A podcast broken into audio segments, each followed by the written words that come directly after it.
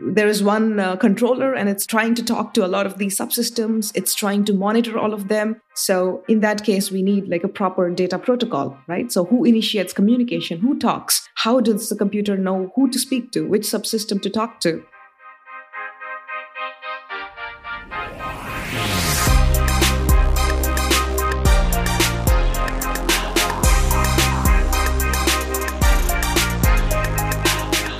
ZukunftsmacherInnen, der Alumni-Podcast der TU Berlin.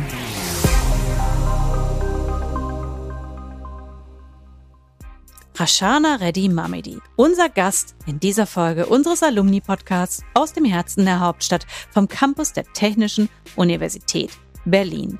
Schön, dass ihr dabei seid.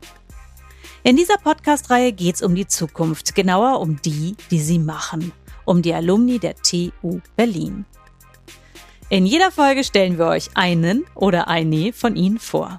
35.000 Mitglieder hat das Alumni-Netzwerk aus 139 Ländern. Menschen mit den unterschiedlichsten Talenten, Ideen und kulturellen Backgrounds, die sich bis heute mit der TU Berlin verbunden fühlen. Sie alle eint der Wille, die Welt ein Stück besser machen zu wollen. Aber wie? Wie überträgt man das, was man an der Universität lernt, in das spätere Berufsleben? Wie findet man seinen Weg? Wie kriegt man heraus, wie und wo man das, was man aus seiner Universitätszeit mitgenommen hat, anwenden kann? Was sind das für Wege, die man da einschlagen kann? Schnurgerade Autobahn oder kurvige Landstraßen? Genau das möchte ich aus meinen Gästen herauskitzeln. Ich bin Regine Marxen, Journalistin, Podcasterin und Host dieser Reihe. Mein Ziel ist es, von unseren Gästen zu erfahren, was genau sie in ihrem Beruf motiviert und wie sie dorthin gekommen sind, wo sie heute stehen. Wir sprechen über Visionen, über Learnings, übers Scheitern und über Erfolgsmomente. Darüber, was genau sie heute beruflich treiben, um das Morgen zu gestalten. In dieser Folge spreche ich mit Rashana Reddy Mamidi.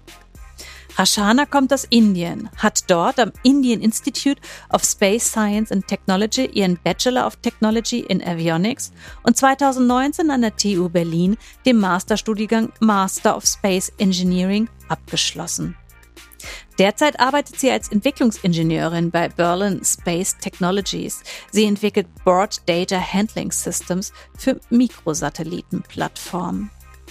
I want to learn as much as I can about space, sagt sie in diesem Podcast. Und wenn sie über ihren Job spricht, möchte man sofort auch in diesen Bereich einsteigen. Getroffen habe ich sie digital. Das Gespräch fand auf Englisch statt.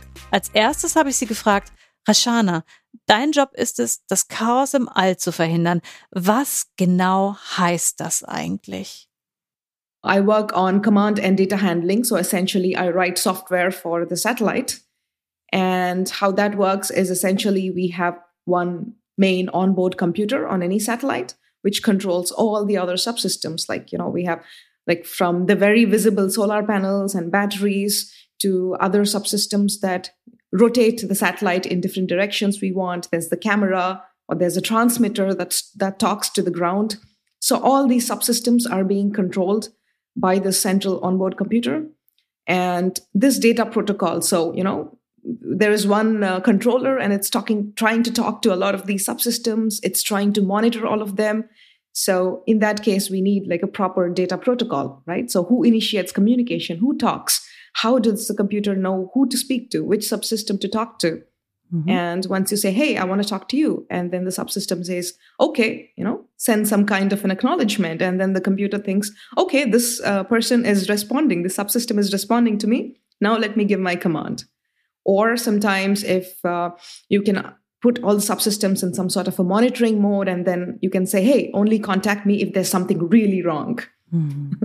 or something is really heating up or something is you know not working as expected so all these sorts of um, communicate so we need like proper protocols to enable this sort of a smooth communication between all the subsystems within the satellite and that's the role of an onboard a data handling system. Mm-hmm. And there's a software team usually that works on it. And when we usually say software, um, it's more of an embedded systems kind of approach, right? So, because when we often think of software engineers on the ground working on other applications, they are usually agnostic to the hardware. But satellite uh, software engineers working on satellite hardware or any piece of hardware essentially so they are more concerned about the hardware. So every time you're writing a piece of code we are thinking oh is this small enough to fit on my hmm. uh, on my tiny computer? So you're always thinking from that perspective. How many people are in your team? Um, the, the whole company we are uh, about 50 people mm-hmm. working on different aspects of the satellite design. And um, in the software team it's the biggest team. We have um, almost 15 of us working on it at various levels. Is it an international team? Yes, it's quite quite international. There are a lot of um, uh, Germans. There are a lot of Berliners actually in our team, uh, but it's it's quite international. The company itself is uh, yeah. In general, I would say space in general is quite international, um, and that's one of the advantage of working in the space sector in different geographies because the customers of any space company are so international. Most of them, the operating language, the official language is English. So which makes it quite easier for people from, you know, different geographies, different cultures to come and work together. What exactly are the challenges of this job? Like I said, the biggest one is uh, resource constraints.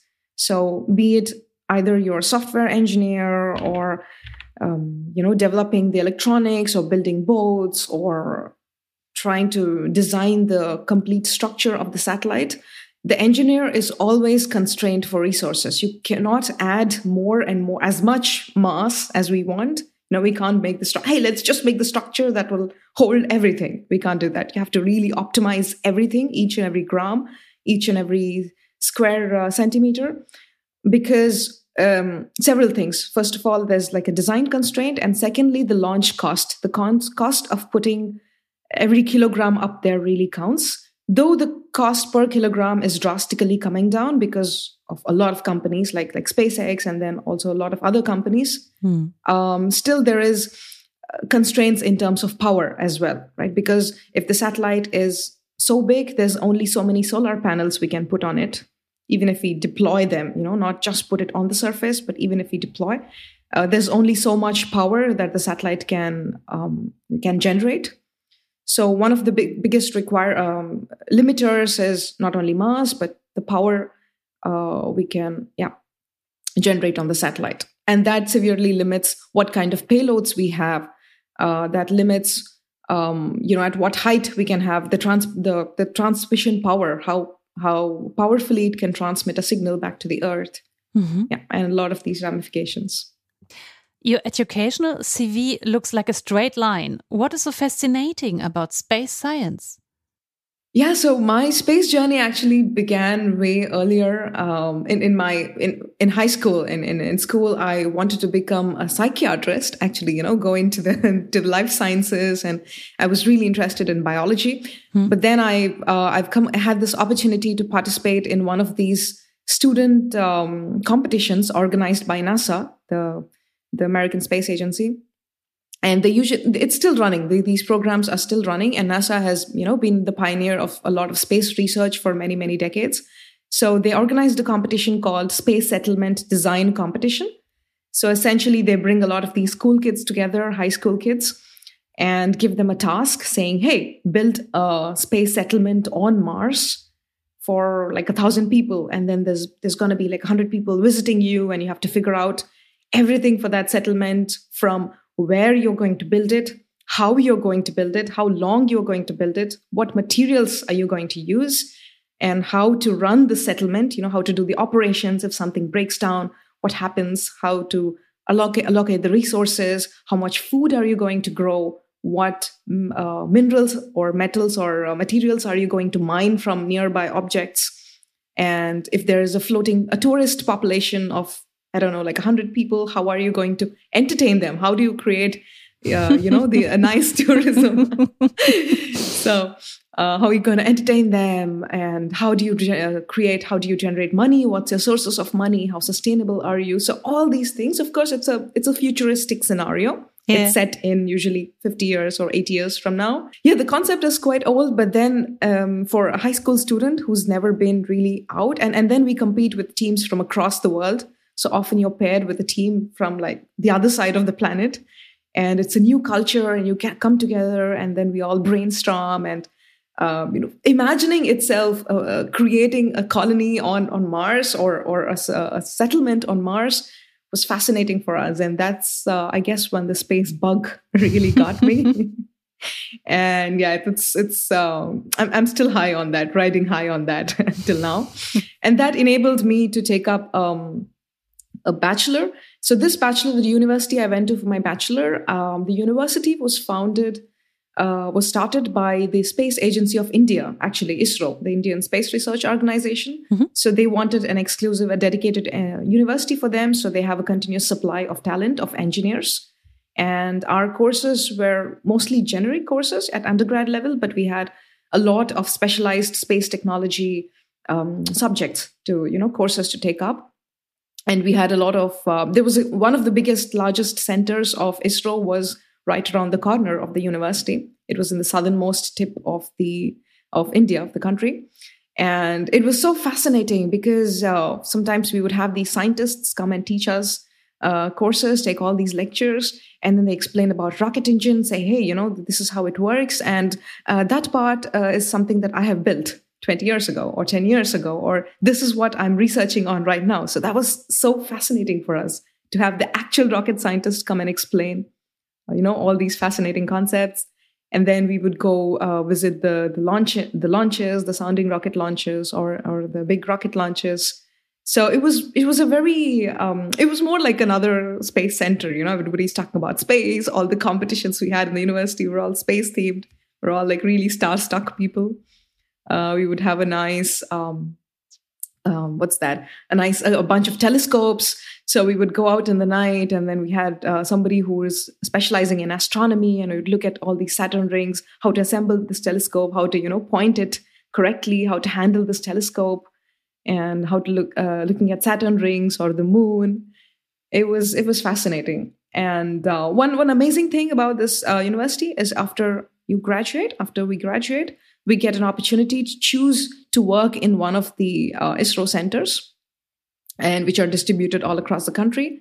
And yeah, so from then on, it was quite a natural progression. Once I took this undergrad, I, you know, once I finished my undergrad, I started working in one of the ISRO centers, um, and my my job essentially was to work on the ground uh, data processing. So uh, the satellite generates a lot of images, let's say, and then it sends it down to the Earth and then someone has to process these uh, images. So that's the ground processing chain, it's, is what it's called.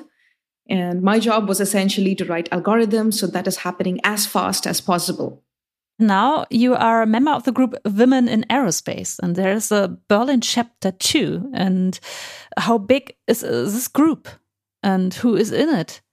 Yeah, so Women in Aerospace is actually an international networking group for women.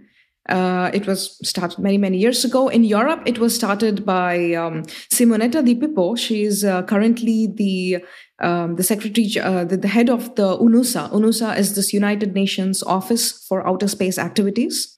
And uh, this, the Women in Aerospace Europe uh, has several local groups. Again, there was there's one local group in Berlin which we have started, and there's there's so many. There's many in Germany as well. There's one in Darmstadt. There's one very active in Bremen, Toulouse, Paris, everywhere. There's a lot of local groups across. Um, actually, the I was quite surprised that there wasn't any local group in Berlin. It's so diverse and it's so international, and I was a little surprised it it wasn't really there. Um, and that's how me and uh, another couple of my um, colleagues, like like Vera, she was uh, previously with uh, Airbus, and uh, Juliana Haupt. She's also from uh, another space company, Astrofein in Berlin. So all of us got together and we thought, hey, you know, let's start this. It's quite new. Uh, we started one year before the pandemic, so we couldn't uh, organize, pull off a lot of the events that we had planned. So essentially, what the networking group does is they organize a lot of um, activities. It's very often in-person activities or sometimes online seminars which are directed at sometimes we have a, a project management seminar. So they rope in somebody who is um, an expert in project management or in life skills and then have kind of seminar and focus a lot on uh, issues that you most often women face in the in the professional world or in STEM careers. Uh, actually, a lot of people in uh, in tech uh, the more competitive the environment around them is, the more they suffer from a lot of uh, issues of you know self doubt and not being sure if they're good enough. The more um, the, the the more highly skilled the person the people around us are and the more we progress in career most people actually apparently experience this especially in tech. And i feel most often women suffer from a lot of these things uh, because somehow the society molds them across cultures right? Across cultures you know, women are often um, um, more self-critical and they are uh, they hold themselves to a much higher standard than usually than men. Of course there are outliers there are exceptions but this is a very general trend. Mm. and also if we look at any of these job descriptions that post they say uh, it's statistically it's shown that women only apply to a job advertisement if they match 100% of the requirements listed there while men apply only if uh, even if 40% uh, of the requirements match to their skill set so let's look at your career again. Mm -hmm. uh, why did you decide to study in Berlin? Yeah, um, so back this was uh, back in 2017 when I was making the decision. So I wanted to, like I said, I was working on the ground segment data processing of things, and I wanted to work on the spacecraft segment. You know, go a little bit into space, and uh, I also wanted to try out different geographies because space is done so differently uh, everywhere. You know, how space is done in India is very different from how it's done in Europe versus how it's done in Australia or the US or South Africa or South America. So it's, it's quite different. So, um, however, um, I really liked Bull, and and I was and the kind of courses I was looking for uh, was I wanted to do a master because that's a great way to enter any um, new space ecosystem as a student. It's much easier, and I wanted a master level course that would focus on the satellite design aspects. So back in 2017, most of the master level courses related to aerospace or space would focus on the the launch vehicle part, you know, the rocket part. Like of it, there were very few courses that focused on satellite building. And um, I actually I only found two courses. One was in the US, which focused on space uh, systems design, uh, but US was not a choice for me because they have these ITAR regulations where non only citizens can work in their space companies or space agency. So of course that was a bummer. and uh, Europe that way is quite amazing because there are almost no restrictions unless it's it's a very I guess it's strategic or a defense related project. There are absolutely no restrictions on the nationality of the person and uh, and the second course that I found was in Berlin. It was the Master of uh, Space Engineering at TU Berlin, and along alongside TU Berlin has a, a very long history of building a lot of uh, amazing satellites for many many decades, and so yeah, there was uh, there was it was quite an easy choice for me to make. Do you remember your first day at TU Berlin? What was it like? I still remember walking along the the corridors. So in, in this uh, aerospace building of the TU Berlin, they built a lot, they have a lot of mock-ups. They're also actively building a lot of satellites all the time. And you have a big these uh, large pictures framed on uh, along the corridors of all the satellites that have been launched. And uh, yeah, I was just walking along, and then I realized it just hit me, you know, like wow, there's there's this 50 years of building satellites in a university environment, like right here. So yeah, that was that was uh, that's something that I still remember. High expectations. were, were there moments when you thought you couldn't succeed in your studies? Yes, uh, not in my studies as such. Uh, this was more of a systems level course. And um, since I already came from a space background, I, I knew a lot of the basics.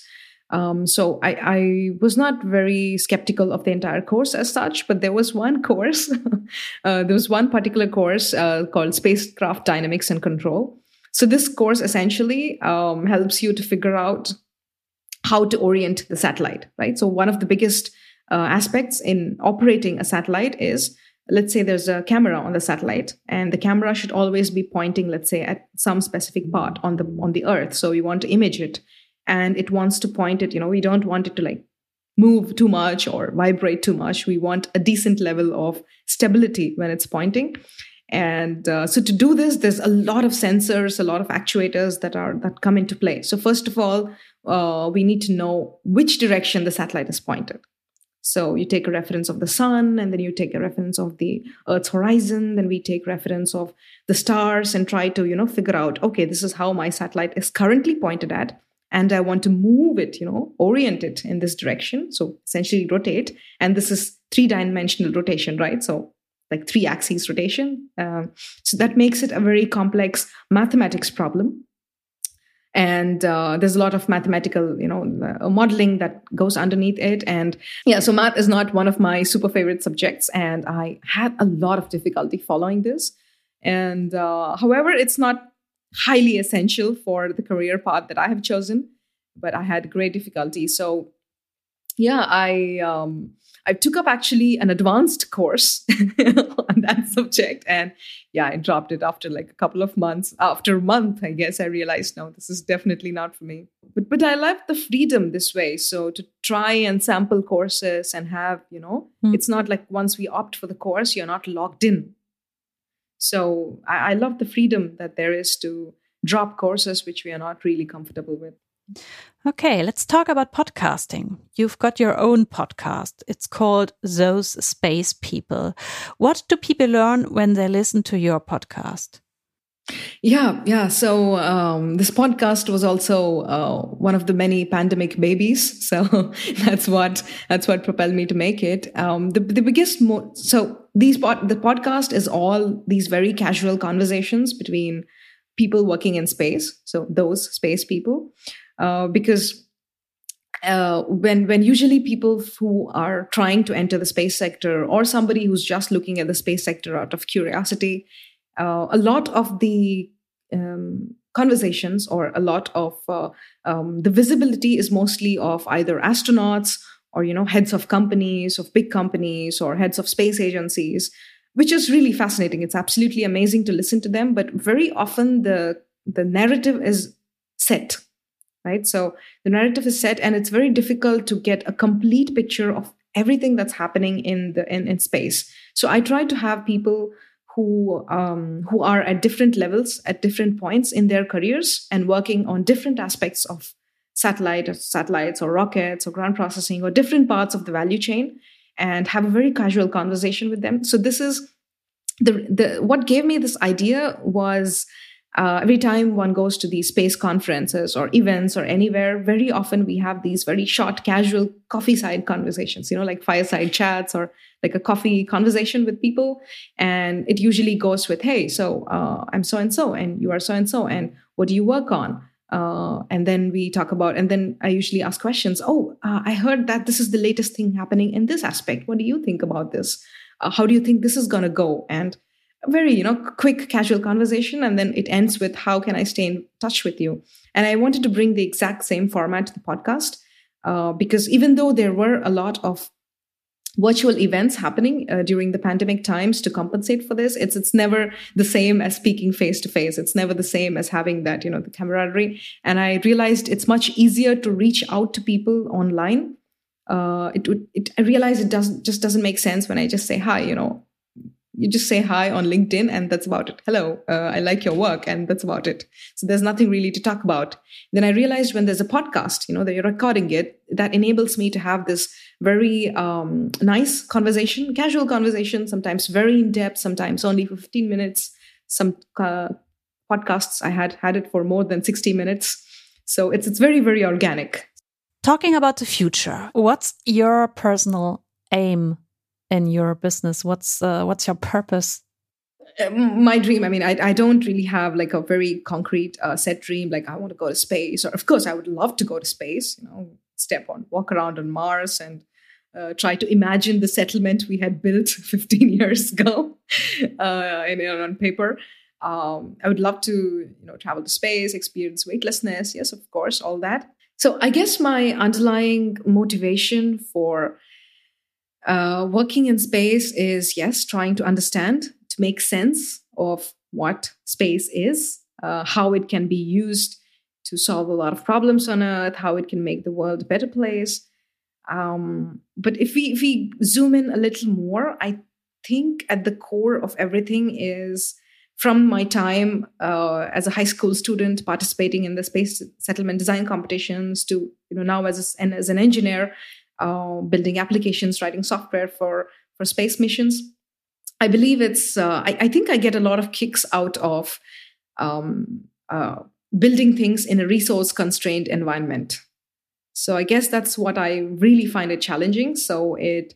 Um, uh, I, I, love optim- optimizations and I also love you know tinkering and building stuff. So I guess it it, it appeals to both of these uh, interests of mine. What would be your advice for our listeners? What do they need to become a space engineer? a lot of people think that they need to study uh, a very space specific you know a very fancy master degree or a very fancy bachelor degree that has space in it to get into the space sector but that's one of the biggest misconceptions so a lot of my colleagues for example even in my software team it's hardly two of us of the 15 of us which have a master degree in something related to space all the others come from a traditional computer science background. And similarly with with uh, you know even electronics the electronics team the you know the guys who are actually building these all these uh, computers or all the all the boards and um, all the electronics a lot of them uh, also come from very traditional like you know electronics backgrounds. So i would recommend if, if someone wants to get into space engineering um, i would highly recommend them to specialize in any area of engineering that they really like and then find try to find careers in space. Uh, there's always openings and there, there's uh, people are always looking out for talent. And now there's uh, a trend of looking for people who are experienced in other sectors so, for example, some companies there, the head of their software is somebody who has a background in robotics, you know, who spent 15 years building uh, robots. And that's also a similarly resource constrained environment, right? So, for example, we have uh, you have to pack all the power into small tiny robot and on top of it there's there's you know you're trying to move the robot robot and it's autonomous and it's kind of uh, similar to uh, the space industry so they try to look for people from different varied backgrounds whose skills can be uh, scaled or translated to the space sector. So that way anyone can pursue a career in uh, as a space engineer. That said there are so many other non-technical aspects of space as such and there should be what i strongly believe is there should be more and more people from other sectors they should come and work in the space sector because a lot of times space space sector is um, dominated by engineers and engineers have like a very you know like a set vision. They don't really consider the other aspects of space you know like the sustainability aspects or the environmental impact or uh, the business aspects or or the socio-economic impact of uh, you know the decisions we take as engineers. So i believe there should be a lot of people from other sectors from other backgrounds from different geographies. There should be diversity in space not only based on gender but on you know geography from background from uh, ideologies, from ethics, from morals in all ways. So, so yeah, so we can take it further ahead and make the world a nice place for everyone. And one last thing, uh, if anyone wants to get a better picture of the of the space industry, then they're most welcome to check out the podcast, Those Space People. Okay, last question. What do you think will change over the next two or three decades? What are the challenges? Wow. Yeah. So the, the biggest challenge right now uh, for space is the space debris problem. Uh, there's essentially there's too many satellites, too many defunct satellites, too many parts, too many broken sat- satellites, too many uh, rocket stages. You know, the last stage of the rocket, which deposits the, which which uh, injects the satellite, which places the satellite in space. Even this last stage of the rocket is often left in space, and it's you know orbiting as space junk. So it's quite huge, but there are a lot of companies who are trying to, uh, even Europe, you know, ESA is actively trying, a lot of space agencies are trying to mitigate this problem. Uh, they're trying to clean up the debris or they're trying to come up with better practices. So uh, people launching new satellites from now on do it more responsibly. So uh, it's very interesting to see which direction this would take because from a regulatory standpoint in the last few decades and you know since the beginning of the space age in the 50s to maybe 10 years ago all the treaties and all the agreements that were made for um, uh, for operating or staying in space uh, for ensuring sustainability were between nation states because it was mostly space agencies that were doing a lot of these space activities. But now there's a lot of uh, companies, private companies that are doing it, and private individuals who are, you know, putting stuff up or going to space. And and now it's interesting to see who would really spearhead all these efforts. And it is to be seen because, for example, if you look at the aviation sector, right, we have all these crazy number of planes flying around, but there's hardly there's no collisions. Everything is perfectly streamlined. And these planes and the pilots speak different languages all different countries, different cultures, different airspaces, different technologies. Everything still comes together and it's perfectly regulated.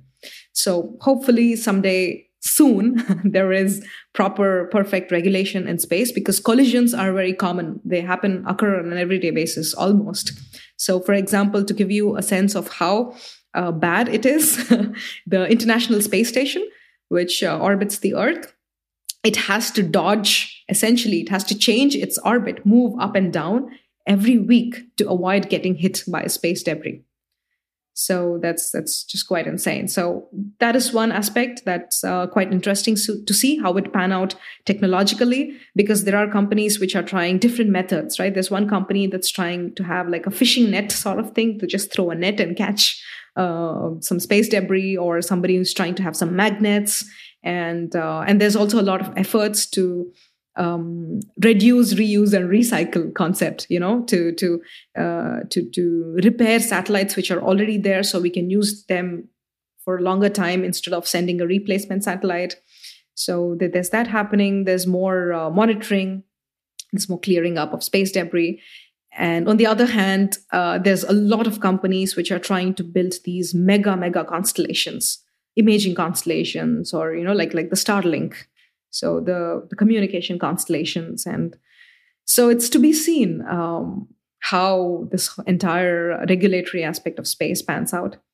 And um, yeah and of course there's a lot of uh, efforts towards um, establishing um, space stations now the ISS, you know, they, not just the International Space Station, but the Chinese, they you know they've already set up theirs, and there's more private space stations that are coming up. So we don't know how the tourism angle of it is going to be. We now have uh, a lot of people regularly going to space, right, doing these uh, uh, few minute suborbital trips to space, experiencing weight uh, weightlessness for a few minutes. Uh, so it should be seen. I don't know. Maybe there's going to be a hotel in space where people would visit or play uh, microgravity games. I don't know, playing uh, soccer or football in space or or Quidditch or all these fancy Harry Potter kind of magical things. or um, yeah, it's it's, it's uh, and also how we are. So the Artemis Accords, for instance, so how we are um, going to. Uh, so, so, so, for example, if a lot of space companies or countries and actually end up setting up uh, bases on moon or, or let's say mars or in orbit somewhere. How are we going to um, you know are we just going to claim the land? What happens to the resources? How do we do it sustainably? How do how, what do we do to prevent countries from just taking their trash up and dumping it on the moon? Because you know trash disposing of trash is is a huge problem already on Earth. We are running out of ocean beds to fill it up and dump it in. So, yeah, it's to be seen um, what decisions humanity would take for itself.